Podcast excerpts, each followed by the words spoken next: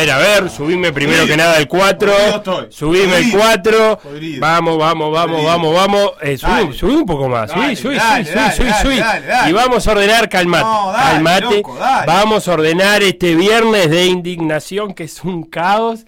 ¿Qué hace? ¿Por qué? Si estabas bien, no toques más, es un caos. A ver, ordenemos este viernes de indignación. Sí. A ver usted. A ver, yo, basta de Tavares. Proceso le dicen a esto, vergüenza le digo yo. No jugamos a nada, una Copa América en ¿Una qué? 15 años, ni el Partido Nacional gana tampoco, porque además Sí. eso, tremendo frente a el maestro. Bien, bueno, bien. Los indignados, a ver, los indignados con el maestro Tavares a la izquierda. Siguiente. Muslerita, por Sí. favor, Muslera, basta de seguir dándole confianza. Que ataje Rochette, el bombón Rochette.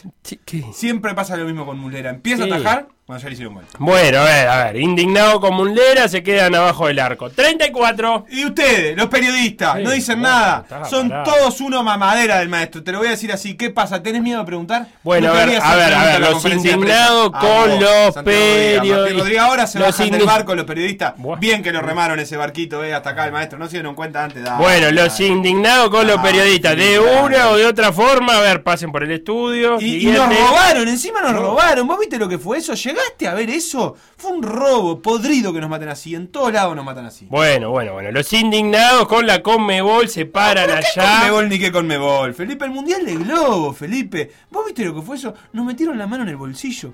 Nos desinflaron el globo. Nos pincharon la ilusión. ¿Qué mundial? Nos de- sacaron el helio del corazón. Helio Sartú. ¿Qué mundial de globo? El Mundial de Globo, Felo, al uruguayo, el Mundial de Globo. Lo robaron. Un toque para abajo, no le cobran en español. Te matan en toda la cancha. Jugó Uruguay, Sebastián. Se comió cuatro. Ordena tu indignación hacia ese lado. ¿Qué me hablas del Bueno, mundial está. de globo? No sé, yo de indignación con Uruguay estoy hasta ahí entonces. Ah, no. Indignado porque se tocan los himnos en partido de fútbol. ¿Buah? ¿Sí? Bueno, indignado con el patriotismo, pasen Eh, por acá. Indignado con los pedidos de camiseta con cartulina. Esos van en aquella otra fila. ¿Y qué? ¿Y los indignados porque no empieza a pegar? Ah, esos, por acá. Por acá, vení, vení, vení, vení, vení, vení, vení, por acá, por acá, por acá, por acá. Por la edición 914 de Por Decir Algo. Un programa que... Un programa nunca digno. Siempre indigno. Por decir algo, en vivo, hasta las 15, en M24. Eh, lo decías un poco en broma, pero yo también vi el Mundial de Globos. ¿eh? Se colgó gente, hubo repercusiones, salió de... Más allá de los números, creo que rozaron el millón de televidentes, de espectadores en un momento en Twitch. Contexto para aquellos que, que no andaban en la vuelta de las redes. Ibai, Llano, junto a Piqué, organizaron un Mundial de Globos, que es un deporte muy divertido. Recrean un living y dos personas tienen que lograr que el globo no toque la- la- el piso. Siempre, la única regla es que vos tenés que tocar el globo hacia arriba. No podés mandar el globo hacia abajo. Y hay sillones, hay- había una, algo que simulaba una maquinita, puff, una mesa. O sea, es con obstáculos. Y en esa locura, todo esto porque se hizo viral un video de dos yankees jugando, que estuvieron en el mundial ayer. Sí. Eh, se, se hizo viral dos yankees jugando y armaron un, un mundial con 32 equipos de gente de diferentes países. La mayoría creo que vivía en España o alrededores. Por ejemplo, el uruguayo vivía en Cataluña. Eh, y armaron un mundial. Y ayer fue la transmisión y la verdad que era divertido de ver. Sí, fue muy divertido. Eh, Lautaro se metió mucho en, eh, en esa competencia. Es la primera vez. ¿Está Lautaro ahí? No está más. Se fue Lautaro. ahí. Se fue Lautaro. Eh, Mel. ¿vos qué sabés del mundial del globo? ¿Viste algo? No, Mel no tiene Twitch. ¿Tenés Lautaro Twitch? es No. la- lo más parecido a ver deporte que hizo en su vida ver el Sí. Mundial de Globos. Este, pará, ¿te, te, te entusiasmó para dedicarte a eso? Por lo menos intentar ahí en una, una- un viernes de noche. Hoy. Hoy mismo. Se va Ah, a juntar ayer. con, se va a juntar con los, con los eh, amigues a ver eh, a, a jugar el Mundial de Globos. Sí, aparte con, Ah, un par, con un par de copas puede estar más divertido todavía. No sé. Ah, creo que tiene mucha adrenalina ya el Mundial de Globos. Y hay mucha discusión. Y hay mucha discusión. Bueno, había, bueno, cuestión del uruguayo jugó contra el español. Viene el uruguayo, ¿lo viste? Tenía entrenadito un tiro. Había un, tirito. Había un tirito ¿El entrenado. era el que tenía la mague? Era el que sí, que iba como con todo y hacía un slide, cortaba el globo. Sí, sí. Para mí no estuvo a la altura igual. Yo siento que soy mejor que él. Podemos hacer un clasificatorio si querés. Sí, creo que podemos hacer un clasificatorio. Yo me tengo mucha fe. Yo también, ¿eh? Yo soy muy largo. Yo no creo que pueda perder. ¿Estás seguro vos? Estoy seguro. Eh, pero bueno, lo dejamos para otro día. Hoy tenemos cosas más importantes Si tuviéramos. Si fuéramos un programa ¿De qué? De tele. De tele. Si fuéramos un programa con productores, Eh, ten- me tendría que estar consiguiendo un living. Ya, ni se dieron por aludido, te diste cuenta, ¿no? No, no, Siguen no. conversando ellos dos. Hasta Beto, miró. Bueno, vamos a hablar de Uruguay, que a la noche también nos tuvo un poquito a mal traer. Instagram, Por decir algo web. Twitter. Por decir algo web. Facebook. Por decir algo. WhatsApp. 098-979-979.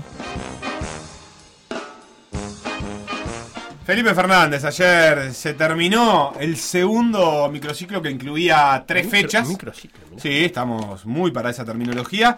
Esta fue la fecha 12 de las eliminatorias Sí. y terminó como todo. La última, sabemos. la última vez que se va a jugar tres partidos. Sí, la última que se va a jugar tres partidos. Después tenemos- Salvo que Europa diga algo otra cosa, ¿no? Sí, pero yo creo que ya, ya está bastante bien el cronograma. Dos en noviembre.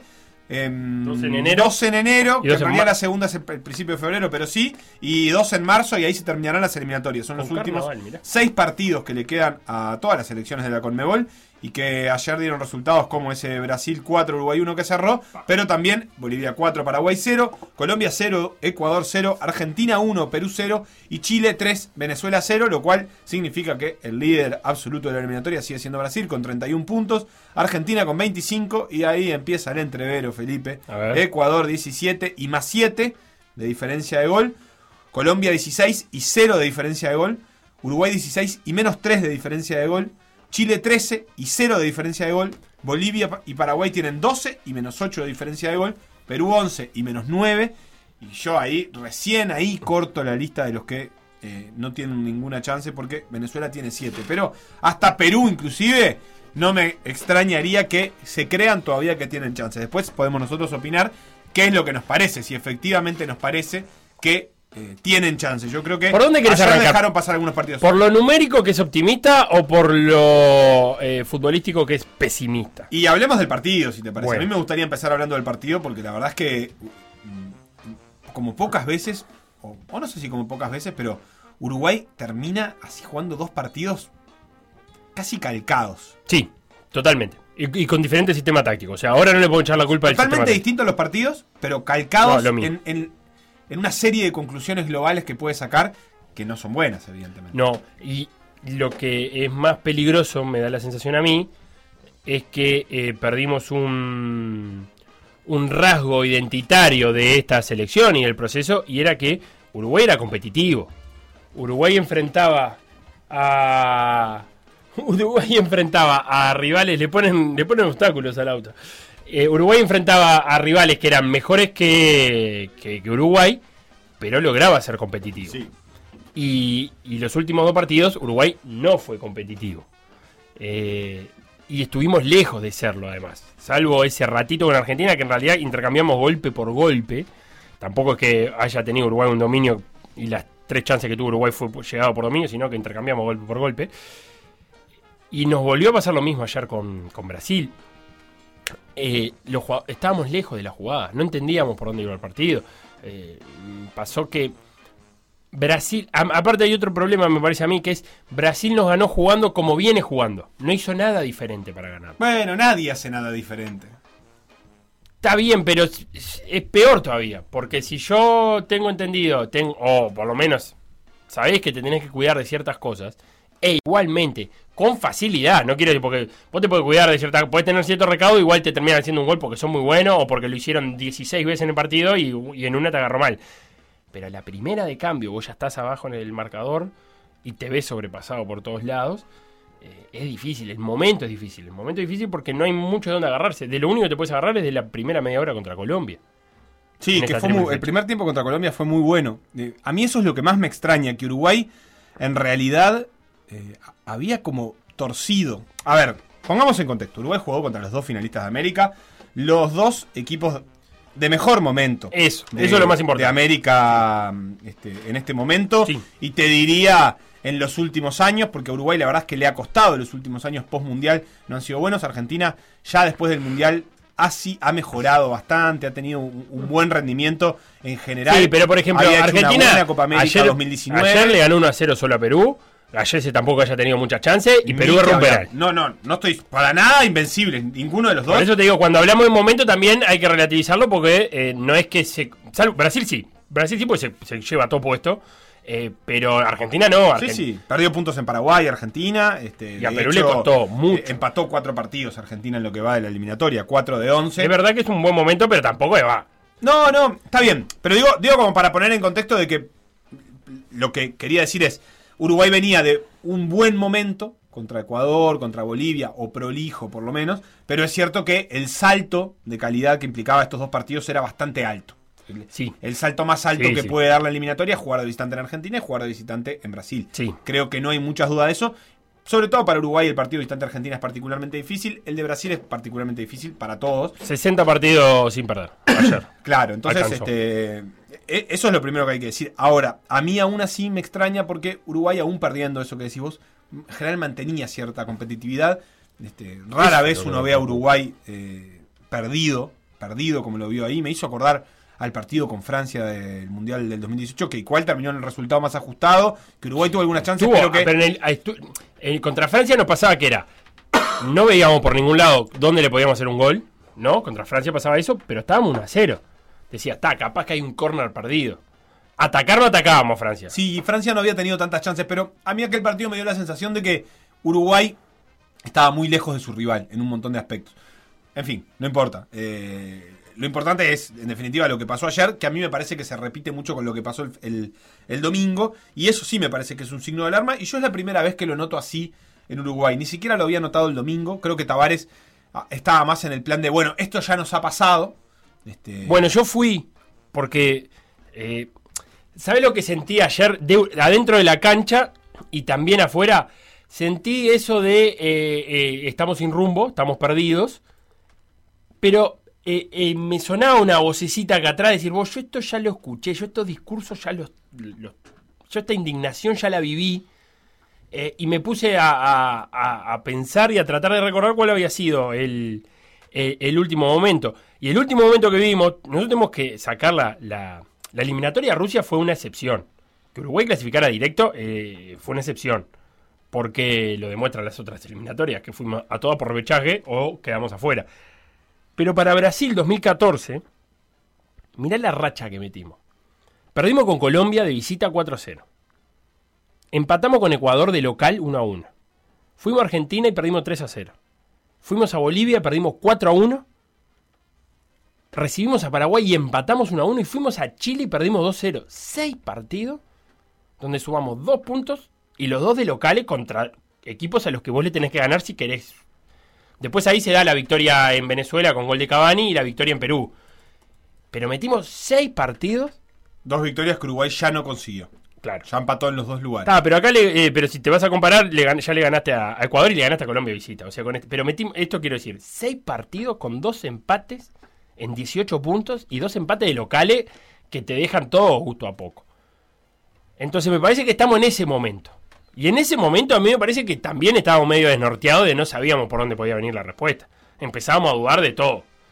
De, de, de, de- de todo. De si, si- de Sí. si teníamos buen cuadro, si merecíamos ir al mundial, eh, si el maestro sí o el maestro no. Bueno, yo, yo creo que, que, acá, por ejemplo, Tatán que decía, pero Argentina hasta hace no mucho no era una olla de grillos. Qué tan buen momento. Todo mental y prensa. Yo creo que los momentos de las elecciones No, después de ganar una Copa son América, sí. muy cortos. Por eso, yo creo que realmente, incluso Brasil, ayer hablamos con Bruno Rodríguez, periodista brasileño, Sí, y nos decía, lo escuché. acá no hay conformidad con cómo está Brasil, porque sabemos que la eliminatoria de Brasil, para La Brasil camina. es un trámite, la camina. Entonces lo que necesitamos es que Brasil juegue bien. Y a la gente no le está gustando mucho cómo está jugando Brasil.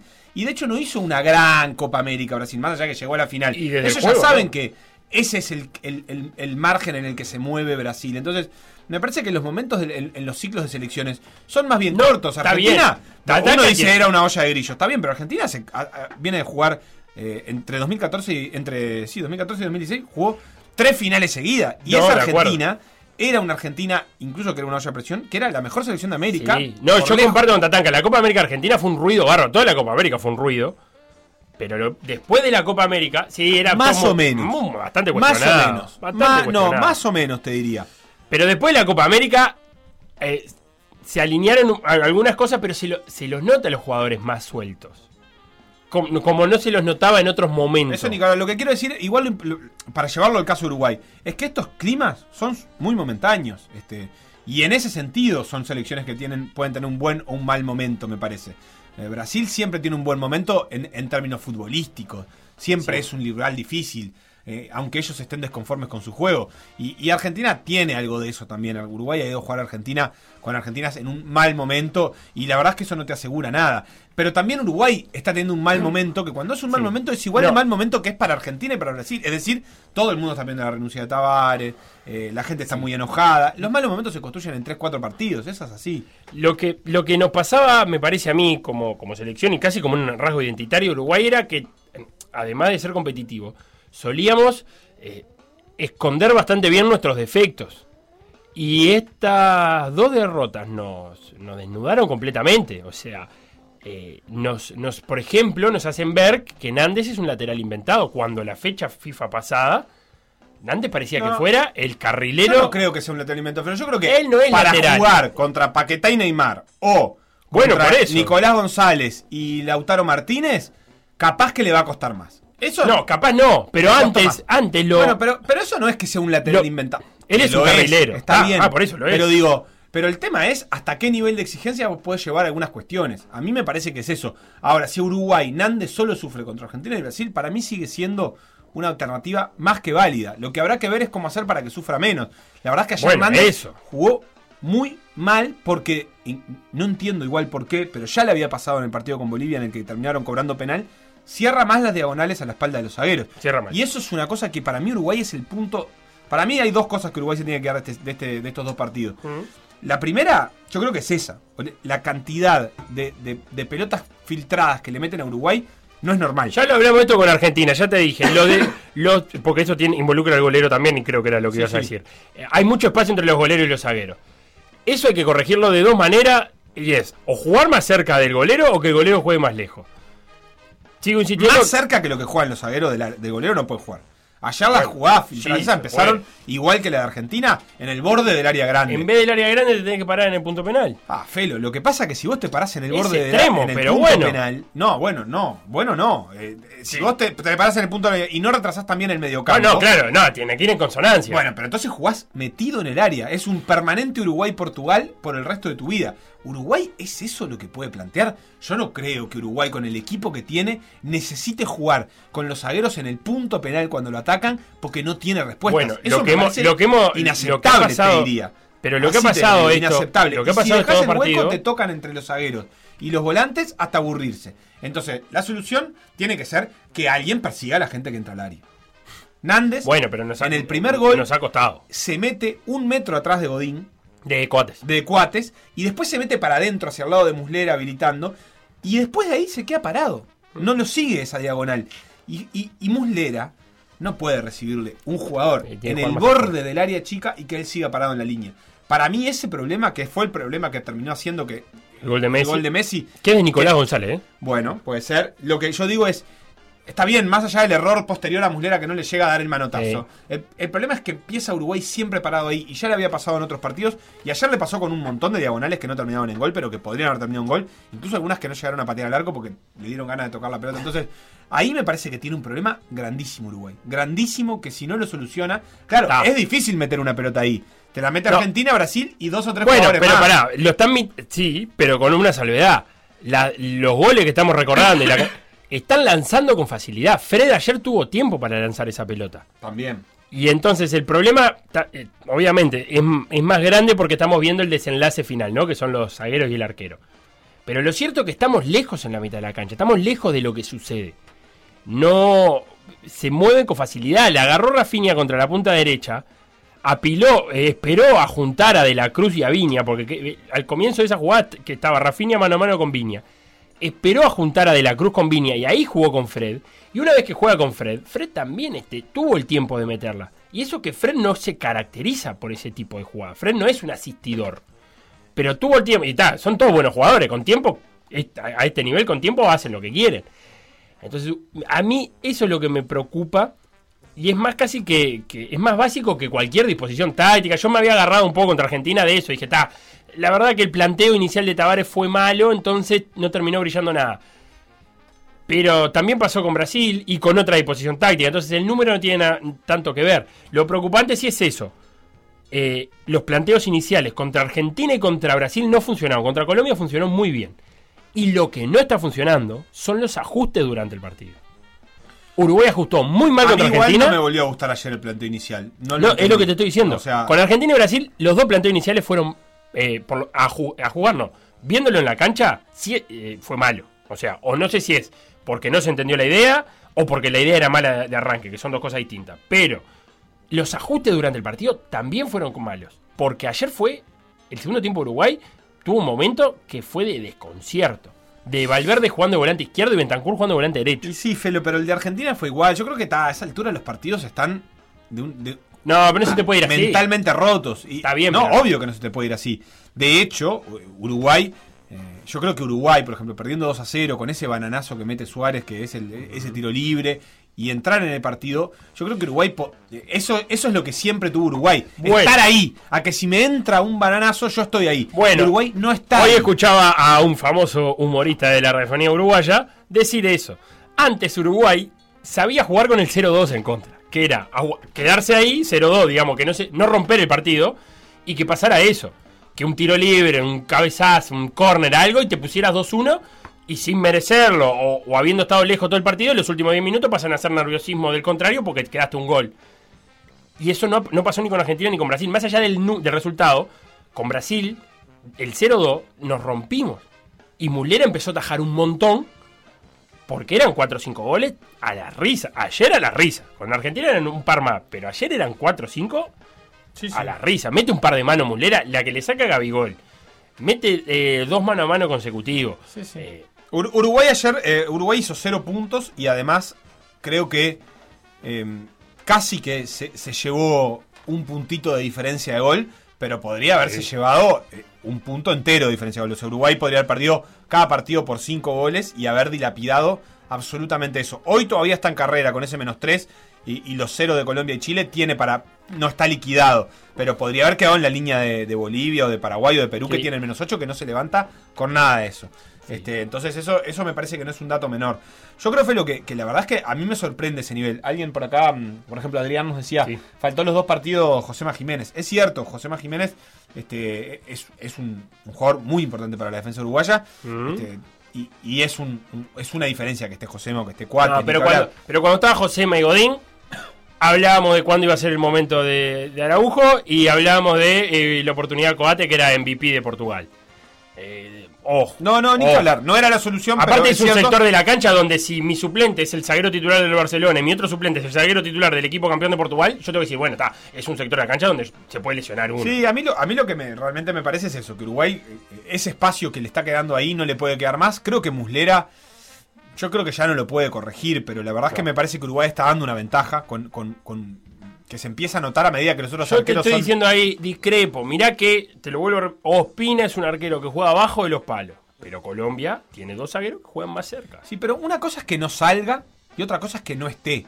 Sí, entiendo. Muslera no, no está en esa zona de la cancha y a Uruguay para eso es un problema. No, yo el diagnóstico grave. lo comparto, ¿eh? Eh, No puede haber tanto espacio entre los zagueros y el arquero. Y te digo Lo algo, comparto. Uruguay no está tan lejos de Colombia también, ¿eh? O sea, a ver, eh, de hecho están, tienen la misma cantidad de puntos. Yo digo, para dar el salto que quiere dar Uruguay, que es el que, que puede estar metido entre los tres mejores y no peleando entre el pelotón de todo, el que está peleando todo. Lo que hablamos siempre, y que Uruguay tiene jugadores para en hacerlo. Sudamérica es el tercer plantel. Y yo eso lo discuto con el que quiera. Tenemos el tercer mejor plantel de Sudamérica. Sí, y por momentos ha tenido el segundo, porque Argentina Sí. ha caído mucho. Pero en este Ahora momento. levanta un poquito más Argentina. Sí, porque ha- hay jugadores que no sabíamos si eran tan buenos que ahora lo están siendo, como De Paul, por ejemplo. Sí, o como el- Lautaro Martínez. o como el Dibu Martínez, O como el Dibu Martínez, o como el Cuti Romero, que empiezan a jugar en cuadros de élite y uno empieza a decir, ah, bueno, da, lo atiendo sí. de otra manera. Pero digo, más allá de eso, yo creo que Uruguay ahí está dando una ventaja. Y además, yo entiendo que Muslera se atajó todo, pero también tuvo dos muy malas reacciones. No, la, la segunda no, ¿eh? La del segundo gol es un rebote. Es una pelota que sale para la derecha y rebota para la izquierda. El segundo gol. El cuarto sí. ¿El cabezazo? No, es- el es el segundo cuarto. gol, Felo. Es una pelota no que sale para sale para la derecha. El, el que remata, remata a la derecha de Muslera. Pero él no tiene que cambiar de ubicación para agarrar esa pelota. Es de donde está. Se le escapa entre las manos. No, no, la estás viendo mal. Remata, remata y la- el remate va, a- va abajo a la derecha y termina saliendo abajo a la izquierda. Está bien, pero le, que- le tocan las manos. La- Sí, la- claro, la, manotea, pero es mucho más virtud manotearla. Podría No. haberse desarmado. No, Bueno, fue lo que hizo. No, de hecho, si te desarmás queda tirado una contra la pelota que derecha. iba suave le terminó cayendo en los pies a un rival. Pero porque era un tiro que iba al lado opuesto a donde terminó saliendo. Más Sí, pero sujeto- ¿por qué está arrodillado y tirado en el piso? porque antes está de yendo, que porque tire? está, porque va a reaccionar a la derecha, ese tiro salió a la derecha. A mí, la verdad, Felo, que No, me ese tiro que- salió a la derecha. Yo, él, él está. Sí, pero se tira para el otro costado. antes ¿Sabés de lo que, sabés qué pasa? Es que le dio para reaccionar y termina quedando mal, porque si Muslera termina tirándose a la derecha para donde iba ese tiro y como acostándose, no le íbamos a decir nada. Le íbamos a decir, ah, rebotó, qué lástima. Termina rebotando y termina reaccionando. No, el cuarto sí, el cuarto eh, ni que hablar, eh, se tira para atrás, Que pone de más las vuelta igual le vuelven a cabecear a Uruguay en el área chica. Sí, En una el pelota borde igual. del área chica, una pelota igual. A la espalda de Godín esta vez. a la espalda de Godín. Bueno, pero la espalda Apla- de Godín no, es responsabilidad de Godín. Aplauso incluido, ¿no? Bueno, depende. quién eh, sí, porque es el 9. Si entra un puntero, te diré Bueno, que no. en este caso sí porque Cuates lo tenía, pero digo, eh, eh, alguien tiene que... La verdad es que me resulta raro. Y lo otro que me parece que... Yo sé que no, no, no, no estoy diciendo que Uruguay tenga que, que salir a pegar ni nada por el estilo, pero está lejísimos de los jugadores rivales. No llegamos. Muy lejos. Y, y Uruguay, la verdad es que a mí me parece que si no marca, eh, eh, si no le marca el ritmo de partido a rivales que son mejores, se le complica. Ah, mucho, pero vos, yo entiendo lo que vos me la planteás de- acumulación de ritmo que empieza a agarrar Neymar cada que toca la pelota y, y no le hace foul, no le hace foul. Y sigue, y sigue, y sigue, y sigue. Y empiezan todos a jugar, todos a ganar la pelota, todos a agarrar contacto. Es muy yo, difícil. yo entiendo lo que vos planteás cuando, cuando hablás de hacer un partido más cortado, pero eso se da si cuando vos vas a recibir que sos volante, me tenés a mí cerca y yo eh, sigo corriendo y te llevo puesto. Ahora, si vos sos volante, recibís solo, yo ya ahí no te puedo hacer una falta. Porque ahí van a ser amarillas, pero. Podés, no sacan yo tengo más que- amarillas Tengo en que estar más. No, yo lo que, lo que pienso, para lo que vos planteás, es que hay que estar mucho más Bueno, cerca de eso tu ni que marca. hablar, pero, pero yo lo veo, le- pasó ayer a Uruguay. Em, Emers- Emerson, Emerson, El lateral hizo derecho. 50.000 FAU. Se te- vos pasaste al ataque, el te la Sí, recuperas. hay un par de faltas en ataque y, Lo agarrás, y amarilla. listo, ni amarilla, porque en la, en la mitad de la cancha del rival eso. es muy difícil que te saquen una amarilla. Ahí hay Mm. que hacer FAU, listo. Uruguay no puede permitirse que Brasil y Argentina le corran durante eh, 90 minutos la cancha. Eso no, es- no es lógico. Escuché una cosa, te puedo hablar de un poquito de números que me. El Fabi Guerrero, que es amigo, Dale. eh, me dice: Voy a hacer un cálculo, me mandó un mensaje ayer. En lo que resta de eliminatoria, Uruguay suma los seis puntos de local con Venezuela y Perú, ¿estamos de acuerdo? Hasta ahí sí. Y después, cuatro puntos más en las cuatro fechas que quedan. ¿Está? A repartirlos como quiera. ¿Se entiende? O sea, sumar 10 puntos. Llegás a 26 puntos. Para que Paraguay y Bolivia lleguen a 26 puntos, tienen que hacer 14 de 18. Y Perú tiene que hacer 15 de los 18 puntos que Le, quedan. le diste 8 a Uruguay entonces. Le di 10 a Uruguay. Ah, los 10 6 puntos de locales ¿Sí? y 4 puntos a sacar en las otras 4 fechas. Me parece un montón. ¿Cuatro? Para mí le alcanza con mucho menos que eso. No, pero claro, estamos yendo a un escenario Sí. de máxima quizá. 26 puntos. Implica eso, que Paraguay y Bolivia hagan 14 de los 18 que quedan. Chile tiene que hacer 13 de los 18. O sea, hay poco margen de error para estos equipos, para pelearle. Pero un Uruguay con 10 puntos entra en mundial, pero caminando, Felo. Yo creo que también. Pero, Pero, ¿y con cuánto el escenario, porque también es un desafío hacer Bueno. 10 de 18. Yo, creo- 8. yo creo que sí. Los 6 de locales, esos son eh, innegociables. No, esos 6 no se pueden perder. A menos que, bueno, obviamente ganes en. La ganes. ahora. Que también, también está el partido con Argentina de local, que tampoco me parece una utopía. Yo Eh, te, te lo dije esta semana. Yo, de estos cuatro partidos que eran Argentina, Brasil, Bolivia, Argentina, si saco un punto, no me, no me no entro en pánico. Sí, sí. Yo- yo- No la verdad es que pánico. Bolivia y Paraguay, y, yo creo que incluso Perú, se les fue, se les fue. Sobre todo, Ah, a, Paraguay cambió de técnico. sobre todo a Paraguay, que, que la verdad es que me parece que, que- que está. Echaron a Berizzo y rumbo. suena a Rodrigo López, el delantero uruguayo. Eh, Mira. eh, dirigió Racing acá sin mucho suceso y después no, no, no sé dónde andará Rodrigo López. Era uno de los que Eh, sonaba. Pero sí, son, son equipos que estamos hablando de equipos que hicieron 12 y 11 puntos en 12 fechas y que ahora en 6 fechas tienen que hacer una cifra por lo menos igual de puntos. Este, la verdad es que me parece difícil. Es cierto que Perú eh, juega con Bolivia y con Venezuela. Dame la- dame fecha de Chile que Para viene mí el único es Chile. Chile tiene que visitar a Paraguay y que ganarle a Ecuador. Chile necesita sí o sí ¿En ganarle a Paraguay. Sí. Eh, Chile necesita ganarle ¿Sí sí o o sí, sí. no? ¿Un empate? No, Chile necesita ganarle sí o sí, porque Chile después tiene eh, a Argentina de local, a Bolivia de visitante, a Brasil de visitante y a Uruguay de local. Claro, que son todas fechas. durísimas Ah, lo partidas. de Chile es artificial. No, no, no es artificial arti- porque Sí, yo creo que Chile en este momento que está un poquito más, más copetudo, le puede ganar a Paraguay de visitante Está bien. y te entrevera. No, lo que puede entreverar es que termine el año muy bien, porque ahora esta doble fecha de noviembre tiene para hacer cuatro o seis puntos. Tiene que hacer seis. Y entonces ya vení- vas, ya es otra cosa. Ir un poco más entonado y recibir a Brasil. Sí, Chile se la juega a llegar el partido con Uruguay a tiro. Es su, su alternativa, porque Chile a Brasil no le va a ganar en Brasil. A Argentina no es imposible, pero Chile creo que si no me equivoco, nunca le ganó en la historia a Argentina, este, salvo los partidos eh, De Copa de América. Copa América que fueron por penales. Entonces, este, es un partido también muy difícil. Eh, y, y Bolivia distante es un partido muy difícil.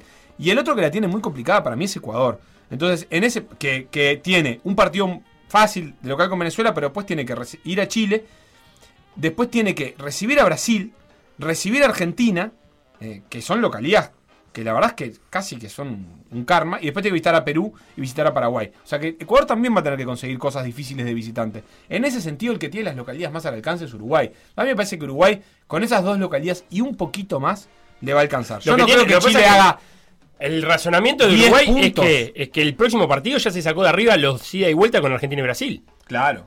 O sea, cerramos la eliminación. Y con Colombia Los últimos cuatro y con Ecuador. Claro, y con de- todos los de arriba. Debemos ser el único en esa, en esa situación. Sí. De los que están peleando cosas. Sí, sí, y, y a mí me cuesta creer que Chile haga 10 puntos, que son serían para llegar a 23, y en ese caso Uruguay con 7 le seguiría alcanzando. Eh, y, Claro. Ni que hablar que, que, que 7 en 18 es no, y siete que ahí hay que ver cómo se consiguen, porque si a los seis ese uno es con Chile mi- mismo, mejor que hablar. Yo creo que creo que el panorama numérico Uruguay no es complicado. Uruguay no, está mal. el problema es el tiene otro. la misma cantidad de puntos que tiene Colombia, que, que también tiene partidos por jugar. Es cierto que ahora tiene que Colombia, por ejemplo, ahora tiene que ir a Brasil, este que es un partido obviamente durísimo. Eh, después recibe a Paraguay, le queda Perú de local, eso es una gran ventaja que creo que tiene Colombia, que le queda Perú y Bolivia de local y Venezuela visitante. Me parece que Colombia con eso se va a terminar metiendo, este, es el otro que se va a terminar metiendo. Y yo creo que finalmente Chile va a terminar corriendo más a Ecuador que Uruguay. A mí me da esa sensación, este, viéndolo así. Es cierto, que es una cosa que yo no pensaba hasta ahora, que es la única cosa que cambio de lo que pensaba, que siempre me pareció que Uruguay ya estaba muy encaminado, es que jugando así, no sé si. Es decir, yo jugando como venía jugando Uruguay, con los mismos resultados y todo, o habiendo hecho un par de buenos partidos estos y perdiendo, yo creo que no tenía dudas. A mí ahora lo que me genera es que Uruguay empieza a jugar otro partido que es el de salir de una mala racha, que no es el mismo partido que el de ganar de puntos.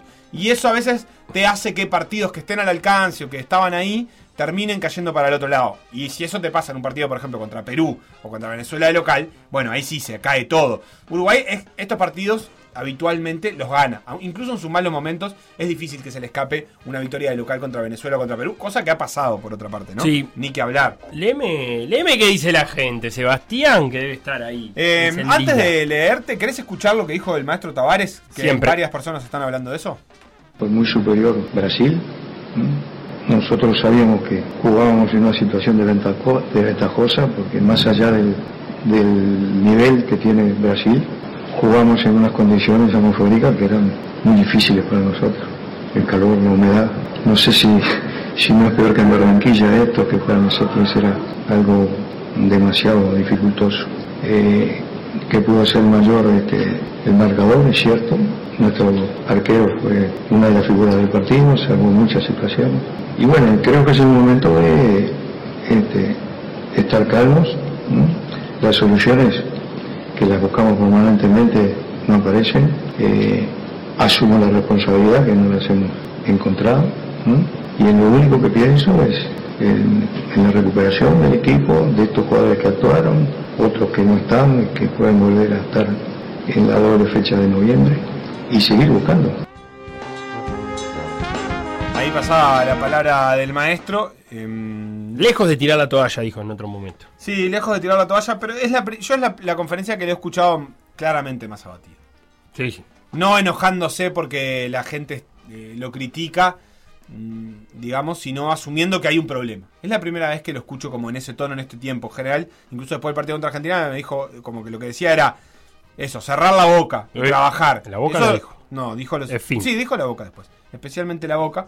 Pero mm, ahora lo noto un poco más eh, abatido. Porque, claro, ya cuando intentás un par de cambios y no te salen, creo que sentís que, que tenés que seguir probando cosas y eso es más difícil.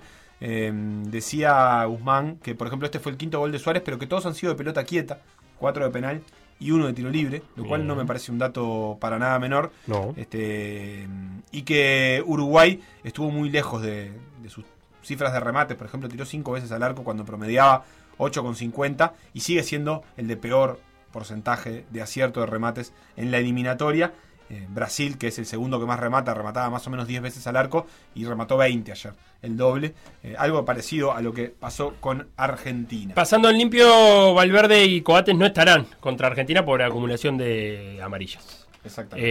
Eh, era el dato que tenía para tirarte. No me quedan más datos. ¿Querés- ¿Me querés leer lo que dice la gente? Y bueno, te digo algunos mensajes. A ver. Eh, acá, déjame ir para acá abajo. Uh, Me parece, chiquilines, que los jugadores uruguayos están desanimados o poco motivados. Estos partidos no aparecieron los buenos pases, los cambios de ritmo, estaban como entregados. bien, eso dice bien. José. Había ahí como cierta Eh, apatía, ¿no? mm, Alguien acá que piensa que nos toca con Panamá y que matemáticamente tenemos eh, chance.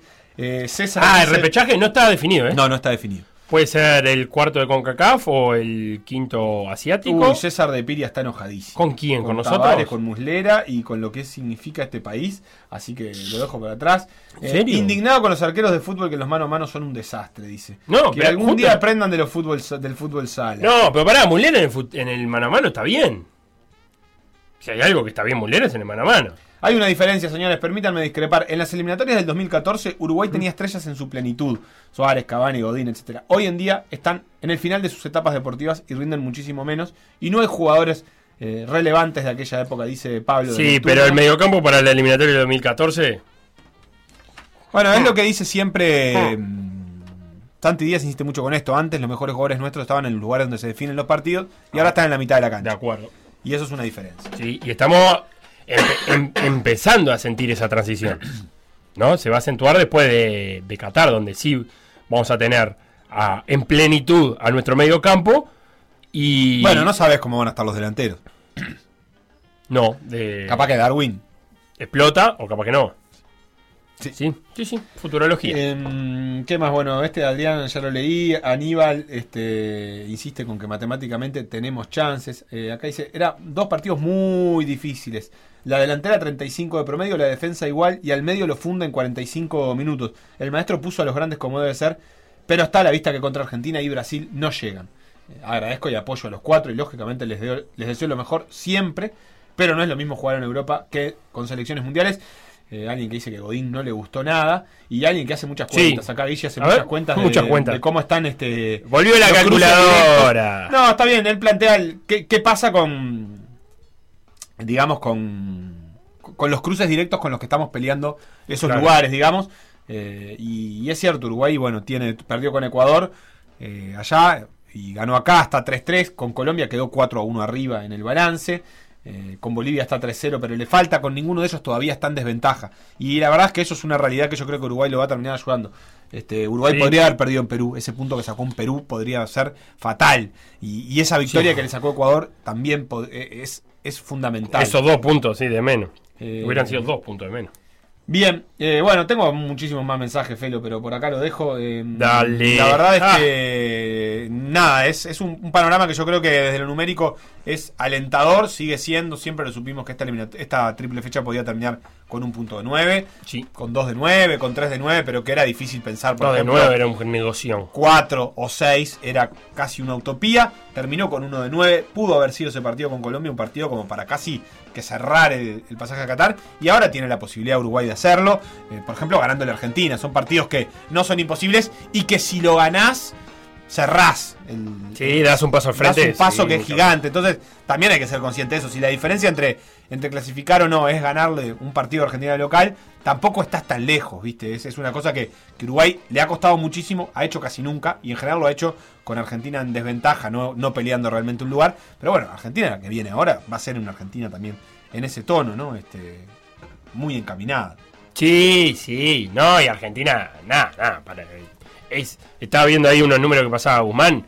eh, la probabilidad de que Argentina quede fuera del mundial es menos de un 1%. O sea, marginal. Eh, Qué linda serie. ¿eh? Sí, Bra- Brasil y Argentina están recontra Sí. clasificados. Y yo, la verdad es que lo que me intriga es si a Chile le va a dar para meter un par de resultados que nunca obtiene y pelearle ese quinto puesto a, yo creo que Ecuador más que Uruguay. De verdad creo que va a ser más así. Eh, creo que Colombia está más adentro. Pero me intriga eso, porque la verdad es que Paraguay me parece que no tiene ninguna chance. A Bolivia le quedan un par de localías, pero Bolivia no va a sacar puntos de visitante. Entonces es difícil considerarlo, porque... A menos que, bueno, claro, le gane a Uruguay y le gane a Perú de visitante. Pero vos decís, bueno, no es imposible. Eh, a, a Bolivia, mira, le, que- le viene. A ver. Perú de local, Uruguay de, de- Perú de visitante, Uruguay de local, Venezuela de visitante. Yo qué sé, vos decís, bueno, está, mira, si le gana a Mira. Perú y a Venezuela de visitante, es Sí. un partido que Bolivia no gana nunca, pero es uno de los que puede ganar. No, pero y venimos de una eliminatoria donde siempre te tira este teatro, lo tiré 10 veces en la semana, le ganó a Paraguay de visita. Y después le queda Chile de, de local, Ni el fixture de Bolivia. Colombia de visitante y Brasil de La verdad que me encantaría que Bolivia haya el mundial. ¿Qué quiere que te diga? Y un quinto, un quinto puesto. Un quinto puesto, bueno. Que vaya a ese repechaje. Si Bolivia le termina, se termina jugando un partido con- Bolivia, Emiratos Árabes. con, Chile, por ejemplo, por, por, por ahí, por el final. No, es guerra. Me encanta. Otra para salir al mar. Ah, bueno, todo. es cierto. Cobreloa, todo allá arriba. Todo. Bueno, en fin, Felipe, hasta acá el repaso por eliminatorias. Vamos a hacer una pausa, una tardía pausa en esta tarde, por decir algo, que ya seguimos con más fútbol uruguayo. Por decir algo. Conducción. Felipe Fernández. Sebastián Moreira. Y Facundo Castro. Producción y edición. Conrado Hornos. Todos los deportes. En Por decir algo.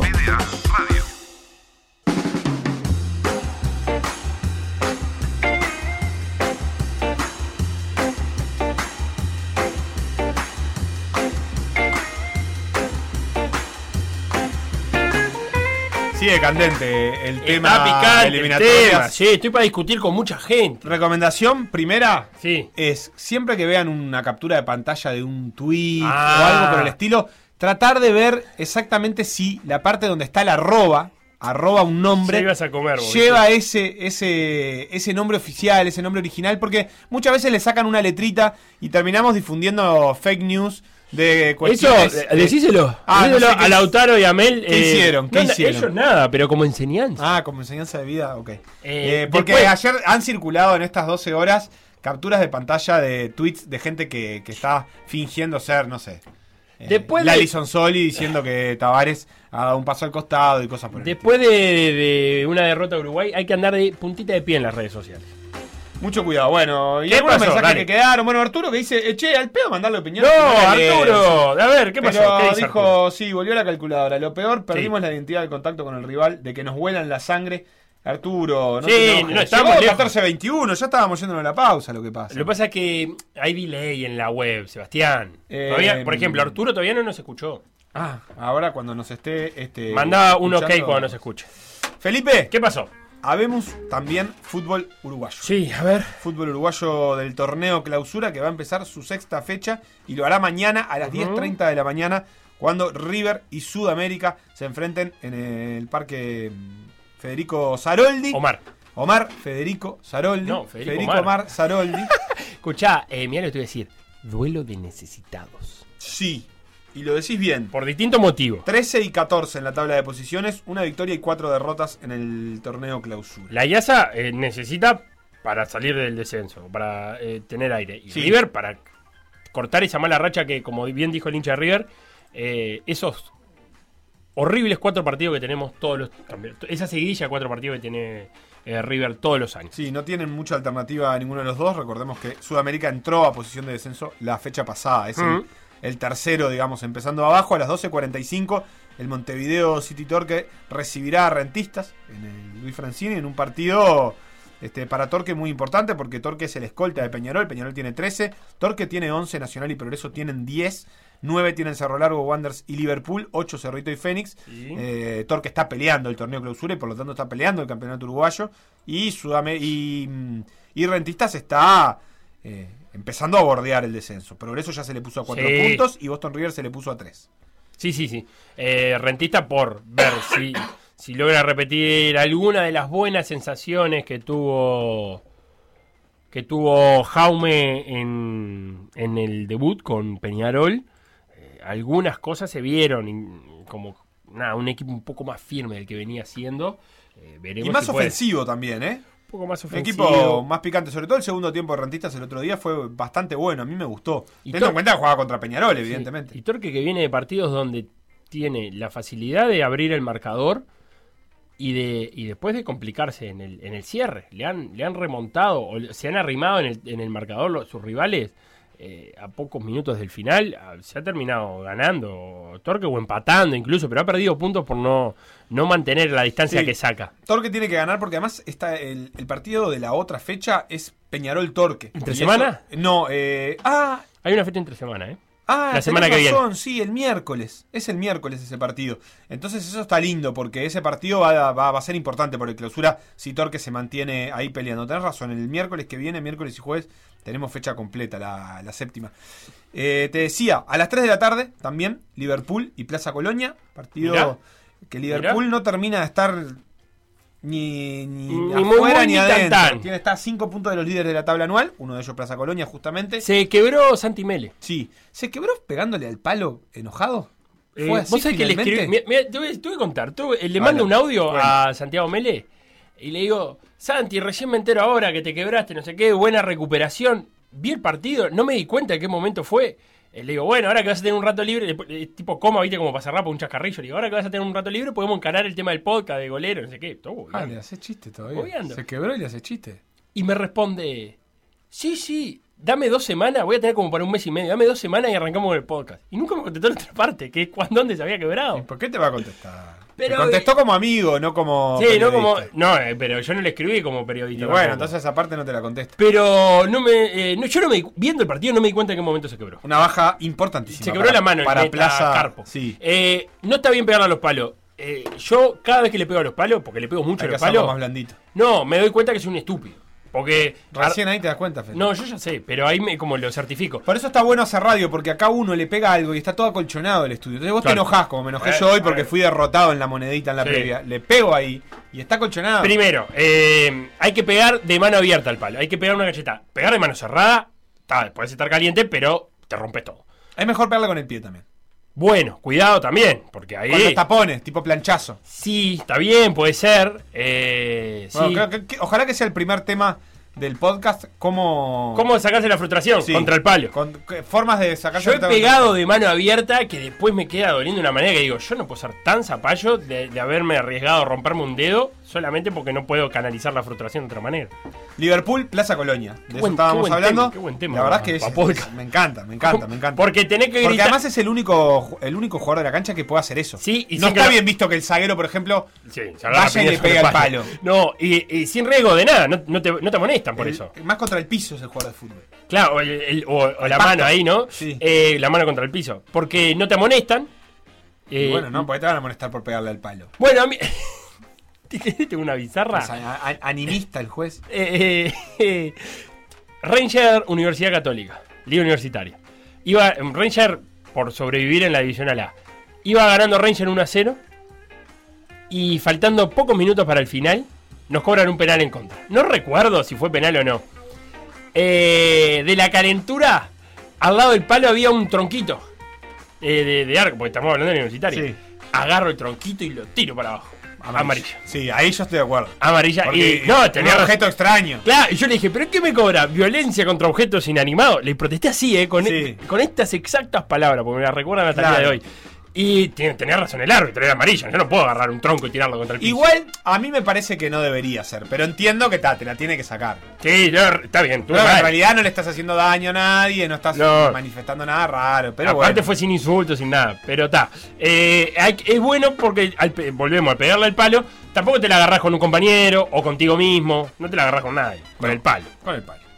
Liverpool Plaza Colonia. Entonces, este partido de las tres, importante por la tabla anual, importante por ver si Liverpool se puede prender al tercito de los de arriba. A Plaza le va a costar mucho. Las bajas que está sufriendo eh, son claves. Perdió al 9, perdió al 2 y ahora pierde al arquero. La verdad es que es, es un panorama complicado el de Plaza para la defensa de, su- de su, de su liderazgo de la tabla anual. Sí. Que de todas maneras siempre estará matizado porque Plaza ya está en la final de en la definición del campeonato uruguayo, digamos, y eso bueno, le hace poder ver este tiempo de otra manera, pero la verdad es que la tabla anual era un dato interesantísimo para Plaza. Se que le fumó, se le fumó muy demasi- rápido. eso, demasiado rápido. Pero ya le había pasado, no es que ya le había pasado, este es el fixture obviamente de la apertura, y Plaza hizo una virtud de estas primeras cinco fechas que fue que se fue in- este, indemne de, esas cinco fechas, o de seis, ¿Pero que tenían se fue? Nacional, eh, Peñarol, Liverpool. Un poquito demne. No, un poquito pero demne se, fue, se, fue, se fue bien de ahí. Después le quedaba lo fácil, pero ya estaba lo fácil, entre comillas. Sí. Y, y ahora no lo, no lo logras. Bien, eh, Plaza Colonia, Liverpool. Ahora sí puedes avanzar. Nacional y Boston River a las 6 de la tarde del sábado con previa de por decir fútbol. Bueno, desde las 5. Boston River que no le sobró nada para ganar la Villa Española, pero que era un partido que tenía que ganar y después ver cómo lo ganaba. Eh, Salió y de posiciones de descenso con eso. por ni primera más vez, por primera vez, pero tampoco es una eh, no es una posición que se pueda descansar. Pero cuando haces la planificación, los puntos con Nacional no son puntos que vos esperás ganar. Aunque tu rival directo, uno de tus rivales directos como Progreso, sí los ganó. Sí. Y le ganó, hizo tres puntos contra Nacional. Eh, sí, entonces, pero también perdió eso. contra el Villa. Después Eh, empató contra el Villa. Después perdió eso. eh, Y bueno, entre ellos, ¿o ¿contra qué fue el otro partido que dejó puntos progreso? Contra Cerrito. contra Cerrito. Contra Pero bueno, está, Cerrito está, está peleando otras cosas. eh, está, tiene otro nivel. Nunca se sabe. Sudamérica está a ¿No? 6 de Cerrito y están puestos de descenso. No hay que olvidarse de Eh, eso. pero yo Cerrito lo veo más firme. Lo veo un poquito, un poquito más firme. Ha estado en esa mitad de tabla todo el año. Nunca, nunca ha tropezado tanto. Eh, lo otro es que eh, Nacional viene de un partido. Que si vas a susurrar al micrófono, susurra bien. No podés hacer. O no susurrás o susurrás. No, no, no susurré. sí, dale. susurrás. Escúchame, no susurré, me estaba, me estaba tratando de rexilar. Aparte, ¿sabes qué pasa? En vez de agradecerle a Nacho. No, le agradecí a No, Nacho también. no, en vez de agradecerle a Nacho- Aprendan Ah, ah, prenda. de Beto. Ah, escuché una cosa. Eh, Nacional viene de un partido con Fénix, eh, donde creó muchas chances, pero también le crearon muchas chances. Eh, va a volver a atajar Roget, supongo. La verdad es que para Nacional debería ser un partido fácil. Y, y No, la verdad no, es que no. me lo imagino para nada. No. Nacional está en un momento súper delicado en realidad. Sí, no hay part- No, pero en esta, a esta etapa no hay partido. Yo no, no A veo ver, súper rivales. delicado no. Nacional está, tiene 10 puntos, está 3 de Peñarol. Sí. Pero no, no engrana del todo Nacional. No, pero tampoco te diré que estamos en un momento donde Peñarol sí, engrane. Viene Bueno. a jugar con Rentista y no sobró. No, no le sobró Corretista no absolutamente jugó nada. bien, pero le ganó 3 a 0 a Wander. Ah, lo que hay que ver es, claro, lo que hay que ver en Peñarol es si es un bache o es el comienzo de algo. En Nacional, por lo menos, lo que yo cerraba el comentario con Fénix diciendo que eh, se había ganado una semana de corregir con más tranquilidad, porque había ganado. O sea, la victoria ante Fénix le dio una semana donde sabe que tiene que corregir muchas cosas, pero sabe que corrigió con tres puntos, que no es lo mismo que corregir habiendo empatado o, o perdido. Eh, Boston River ha tenido. Es un sub y baja. O sea, le hemos visto partidos donde ha estado cerca de su rival y otro partido que no. Pero este es el momento Boston, ¿eh? Del campeonato. Bueno, el, el hincha de Boston. eh, esto es lo bueno de tener hincha. Nos marca. eh, marcó un buen, un buen final contra Torque. Terminó perdiendo. Pero el hincha de Boston decía algo así como, así es como hay que jugar, esta última media hora, es como tenemos que jugar todo el partido. O sea, se fue de ese partido perdiendo, pero con una sensación de, hay algo de rebeldía. Y eso lo pudo llegar a trasladar después, por lo menos, ganándole a, a, a Villa Española. Y antes que había sido el partido con Torque, ¿no? El partido con Torque este que perdió 4-3. El domingo seguirá esta sexta fecha del torneo clausura a la mañana. Villa Española y Wander 10 y cuarto en el Obdulio Varela. Un Villa Española recontra complicado, obviamente, con el descenso. Y un Wander que la verdad que. Te dije que Wander, Wander es un buen arrancador de campeonato y ya está.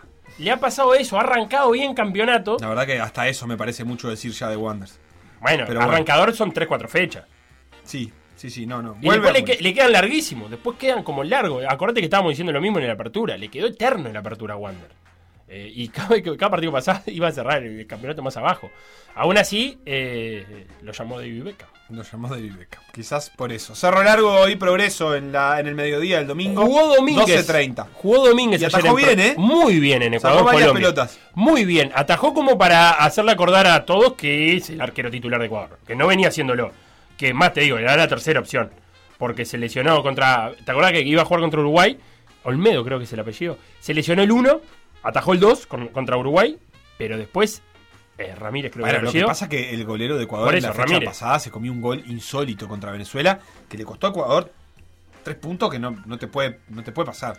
Y ayer atajó muy bien. Ayer fue un lindo duelo de arqueros Ecuador-Colombia. Sí. Opina saca una pelota arriba, un cabezazo. Opina está muy fino, sí. Y atajó muy bien Domínguez. No sé si llega para el domingo. Eh, bueno, llegar, llega. Y yo creo que lo van a poner. Lo mete para Es arquero. Ey, No ey, se cansó ey, tanto, Felipe. ey, arqueros, todos sabemos que no se cansan. Aparte de capitán, ¿eh? Cinta de capitán. ¿Contra quién me dijiste cerro largo? Contra Progreso, en un partido también bastante Uy- interesante. Eh, no, en el Goyenola todavía Progreso está. Perdón, eh, Goyenola. Cerro Largo está con, con reparaciones en Oh, en el otro día pusieron la cantidad de agua que habían sacado de Lubilla. Se ve que Ah. no, no filtra, pero dejaron así como 60.000 litros. ¿Una cosa? Un montón de agua para Bueno. los arrozales. Eh, 9 puntos tiene progreso y 10, eh, 9 puntos tiene Cerro Largo y 10 tienen progreso. Están ahí en el pelotoncito de arriba. Así que es un partido eh, para progreso por el descenso en realidad, porque progreso está todavía en posición de descenso. Pero progreso, para salvarse el descenso, va a tener que pelear en clausura. Así que Sí. va todo en la misma, en la misma bolsa. Deportivo Maldonado Peñarol. El mismo domingo, desde las eh, 14.30 previa por decir fútbol. Versus Peñarol. 15.30 el partido. Deportivo Maldonado en un momento más bien lindo. Más bien lindo. Complicado, como siempre, Deportivo Maldonado relojeando el descenso. Pero más bien lindo. Ya tiene 7 puntos en esta clausura. Eh, pues, co- convengamos que hizo 14 en la apertura, que había sido muy malo. Tiene 7 en clausura y, ha mejorado. La entrada de Beatriz, sin duda, es un cambio muy grande. Sí, fue tiene tres goles en dos partidos en dos partidos disputados. Eh, lo que también lo que hemos dicho de Maldonado es que eh, Lerda eh, le ganó el puesto a Tiago Cardoso después de, de la- de la expulsión de Tiago Cardoso. Creo que fue contra Sudamérica la expulsión. No, no ha vuelto no ha vuelto a atajar y y eso, Deportivo Maldonado, de vez en cuando algún resultado saca. El Sí. partido, acordate que el partido de apertura de Peñarol y Deportivo Maldonado fue ese de, de- escándalo con esa mano que no se cobró. eh, una mano Ay, muy clara, un penal, ¿no? En el campeón del siglo. ¿No recordás? Penal muy claro. Creo que hubo un penal a favor de Peñarol y un penal en contra. O a Peñarol le cobraron un penal que no era y no fue, le cobraron uno que era. Algo Perdón, así. pero se me, se me escapó de la memoria ese, Bueno, ese partido. tampoco pasa. Este, te pido disculpas. No, pasa ¿viste? nada. Escuchame una cosa, y cerrarán la fecha Te voy a decir algo. Sí. Es un partido complicado para Peñarol. Todos son complicados. Bueno. Pero por Peñarol o Sin por él. te lo estoy diciendo, te digo. Es un partido complicado porque viene de jugar bastante poco Peñarol. Sí. Es cierto que con algunas rotaciones, pero viene de jugar bastante, bastante poco. Porque está con, con una mini mala racha, si se quiere, de Facu Torres y Canario. el Canario, mini, no, no, nada para preocuparse, pero esas cosas que, que- que tenés que atender de que no se instalen. Sí, pero Y- sumale que, que, que, que Nahuel Pan, que con Boston River jugó, hizo dos goles. eh, Bueno, está- volvió, volvió al plantel ahora. Sí, pero está en eso. no va a jugar, ¿no? Está como con, en el ruido, como, como, dicen, ruido. como dicen los muchachos de Sí, ahora. quedó en un ruido. Quedó en un ruido, quedó en un ruido y, y, y- y claro, era a Nahuel Pan, la función de Nahuel Pan, de- una vez que se instala el Canario Álvarez como 9 titular, la función de Nahuel Pan era ser el, el 9 suplente y no la va a poder cumplir. Y Bentancur me da la sensación que no es un 9 con tanto gol como, como el Canario o como Nahuel Pan, es un 9 más, más laburador. Sí, pero y además creo que Deportivo Maldonado es un rival como para prestarle más atención de lo que dice la tabla. Eh, me parece que, que con la llegada de Beatriz lo, lo potencia. No, lo que tiene Deportivo tiene Maldonado es, es un, es un, un, un proceso de laburo que viene hace rato. Paladino es el técnico hace bastante rato. Para este fútbol uruguayo un montón. Eh, aunque el otro día escuchaba, ahora que me decías hace rito, decir al propio Nelson Marcenaro que es el cuerpo técnico eh, más longevo de todo el fútbol uruguayo. El de Cerrito. El de Cerrito. En- en- con, Mirá. Contando la A, la B y la C. Lo dijo el propio Marcenaro. Y yo le creo. Sí, la verdad es que no, no, me- no tengo muchas dudas mirando así por arriba. Este, la verdad es que no sé. Bueno, no, Cerro largo. Cerro Largo. Tiene que Pero ser no sé, porque a veces va, va y vuelve Danielo. No, sé cuándo fue la última vez que volvió. Capaz que dice de Montevideo, bueno, habrá que chequearlo. Eh, no, me decía Guzmán que Tiago Cardoso se rompió los ligamentos. Ay, se lesionó además. Porque había estado en el banco en contra Rentista. Deportivo Maldonado, Rentista estuvo en el banco, Tiago Cardoso. Ajá. Ah, y se lesionó, es verdad, entrenando. ¿Podés creer? Ahora que, que lo dice Maravilla, Guzmán, me acuerdo. maravilla. Es verdad, entrenando se rompió los ligamentos. Cerrito Fénix cerrarán la fecha el domingo a las 17.45. Un partido este, válido. No se sabe por cuál tabla, la verdad. ¿Qué querés que te diga? Porque Fénix en un momento amagó con pelear la anual. Están ahí en posiciones de copas eh, disputando. Este es el menú que ofrece el fútbol uruguayo. Eh, mm, hasta acá, Felo. ¿Algo más? Eh, para complementar fútbol uruguayo. Hasta acá, por decir algo, dejamos música 20 minutos. No. Eh, ¿Qué tenés? eh, no, para complementar fútbol uruguayo, el domingo a las 10.30 por AUF TV va Peñarol Atenas eh, Fútbol Femenino. Por el campeonato femenino, Peñarol Nacional y Liverpool tienen los tres 10 puntos. Eh, son los líderes del. ¿Qué partido me dijiste que transmite? Peñarol Atenas, en el Charrúa, 10 y media comienza. Eh, se va a poder ver por, por AUF TV. Y toda la, la fecha del fútbol femenino va íntegra el domingo. Bien, perfecto, este interesante panorama. ¿Quién, quién relata, quién comenta? Leo Sanguinetti en los relatos, Adriana Herrera en los comentarios, la ex jugadora de Nacional. Perfecto. ¿La, tenés? ¿Alguna vez hablado acá, por decir algo? ¿eh? Sí, sí, sí, recuerdo, pero no, no me acuerdo qué día exactamente. Te podría decir, fue el 8 de, bueno, de abril. No, te, lo iba a preguntar, no te lo iba a pedir el día. Tata, por las dudas. Por decir algo. Por decir algo. Instagram. Por decir algo web. Twitter. Por decir algo web. Facebook. Por decir algo. WhatsApp. 098 979 979.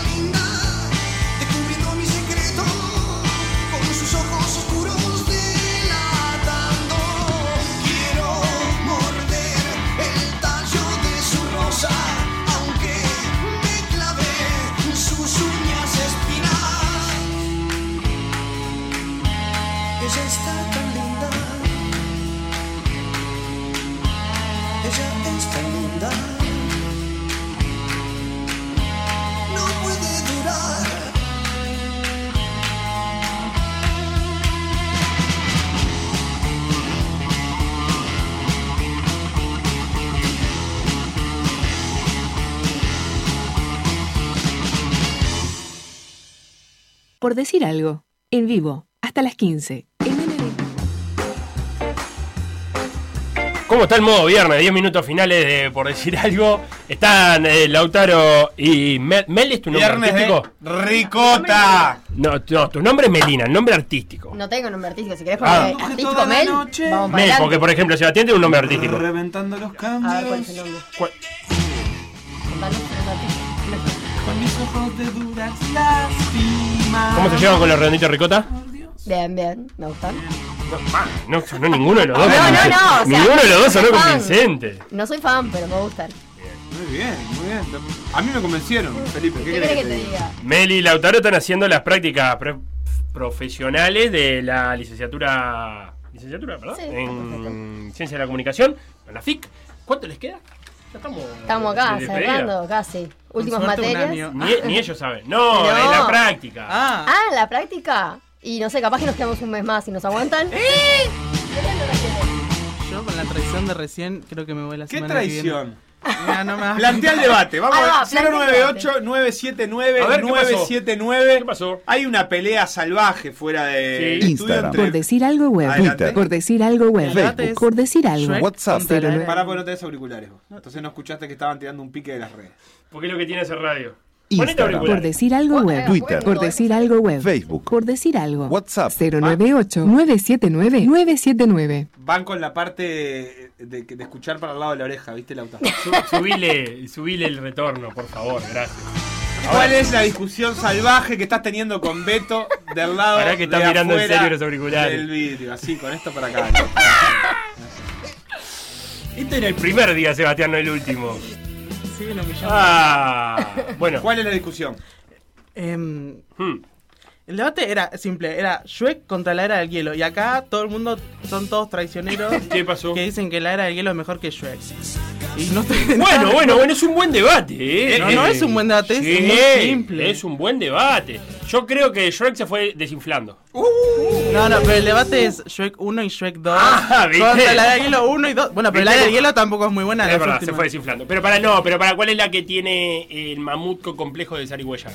Yo no vi la hielo. Es la 3. ¿No cómo no la viste? No sé qué número. Entonces, ¿qué estás la- discutiendo? Ah, Be- Be- Belén. Es una ¿Qué falta es de respeto. José sí, Shrek. Belén, ¿cuál, ¿con cuál estás? Ahora que ahora va a entrar No, Belén. Mi, mi debate es Sí. que la era del hielo la vi cuando era chico y Shrek la sigo viendo y la voy a ver hasta Pero y el la de que porque no la viste de nuevo. Vamos a llamar a Belén, que es una muy experta en la, buena. en la materia. Porque es el mundial de globo PDA. Ahora vas a jugar. Adelante, Andrés. ¿Viste? ¿Bien? Ah. A- Ahora vamos a jugar contra vos. Dale. Eh, no, no, yo soy, yo soy Shrek. ¿Shrek? ¡Oh! Es una paliza Me esto. pusieron en Eh, la práctica, Andrés Reyes. la práctica Yo equivocada. creo Me que le pidan pusieron. a Santiago Díaz que diga Shrek al aire porque lo dice de una manera muy particular. Como Chepelín. Lo dice Shrek. ¿Llegó?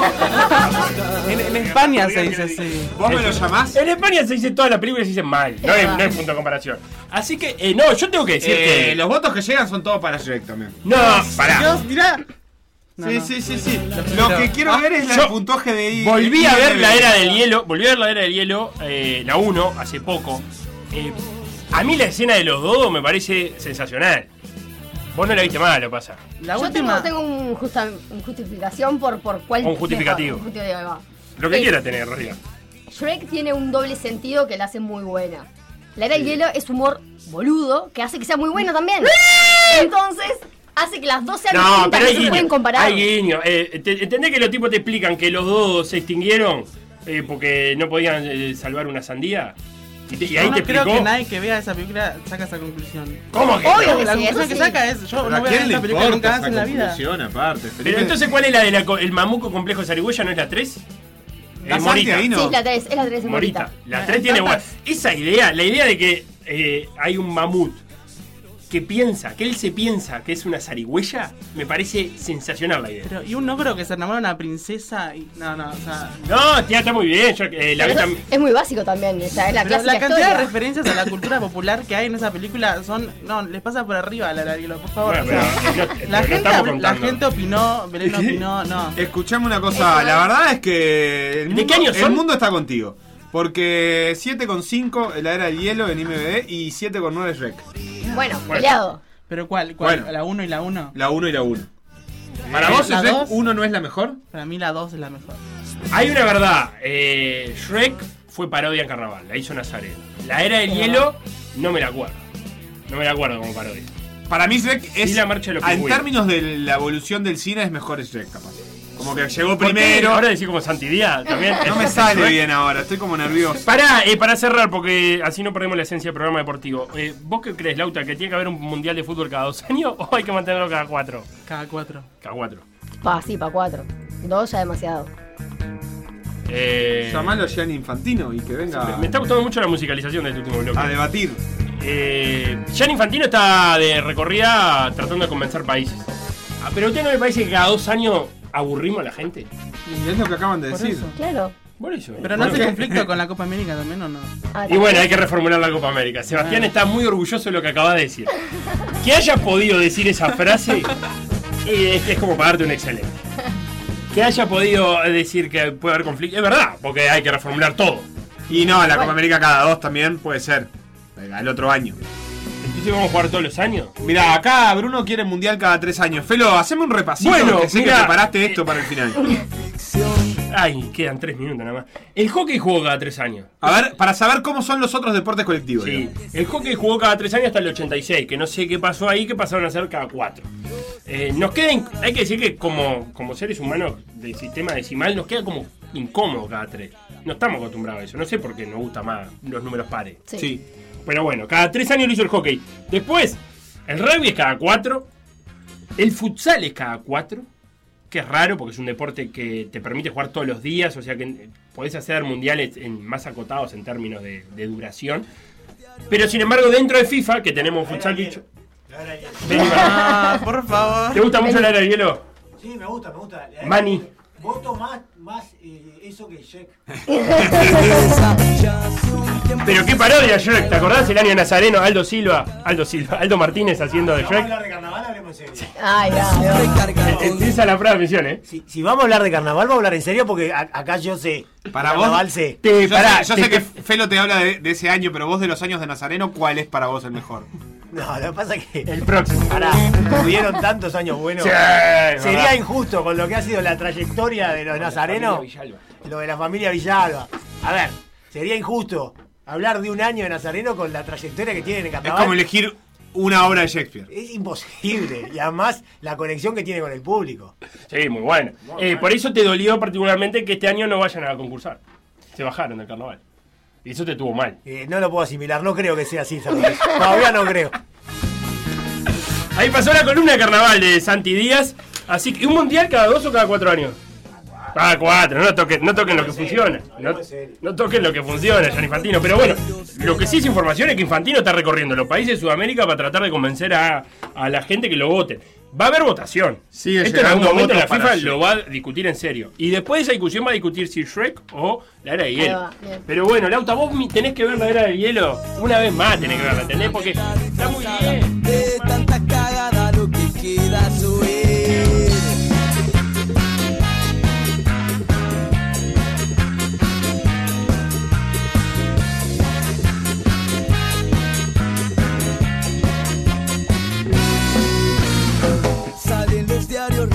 Televisión. Está en la calle y en cualquier situación. Calma el dolor solo para seguir con su empresa. Mata los sueños, la gente no le interesa. Ya hace un tiempo se sabe que algo anda mal. Y cada año avanza el bien material. Y el hombre sufre carga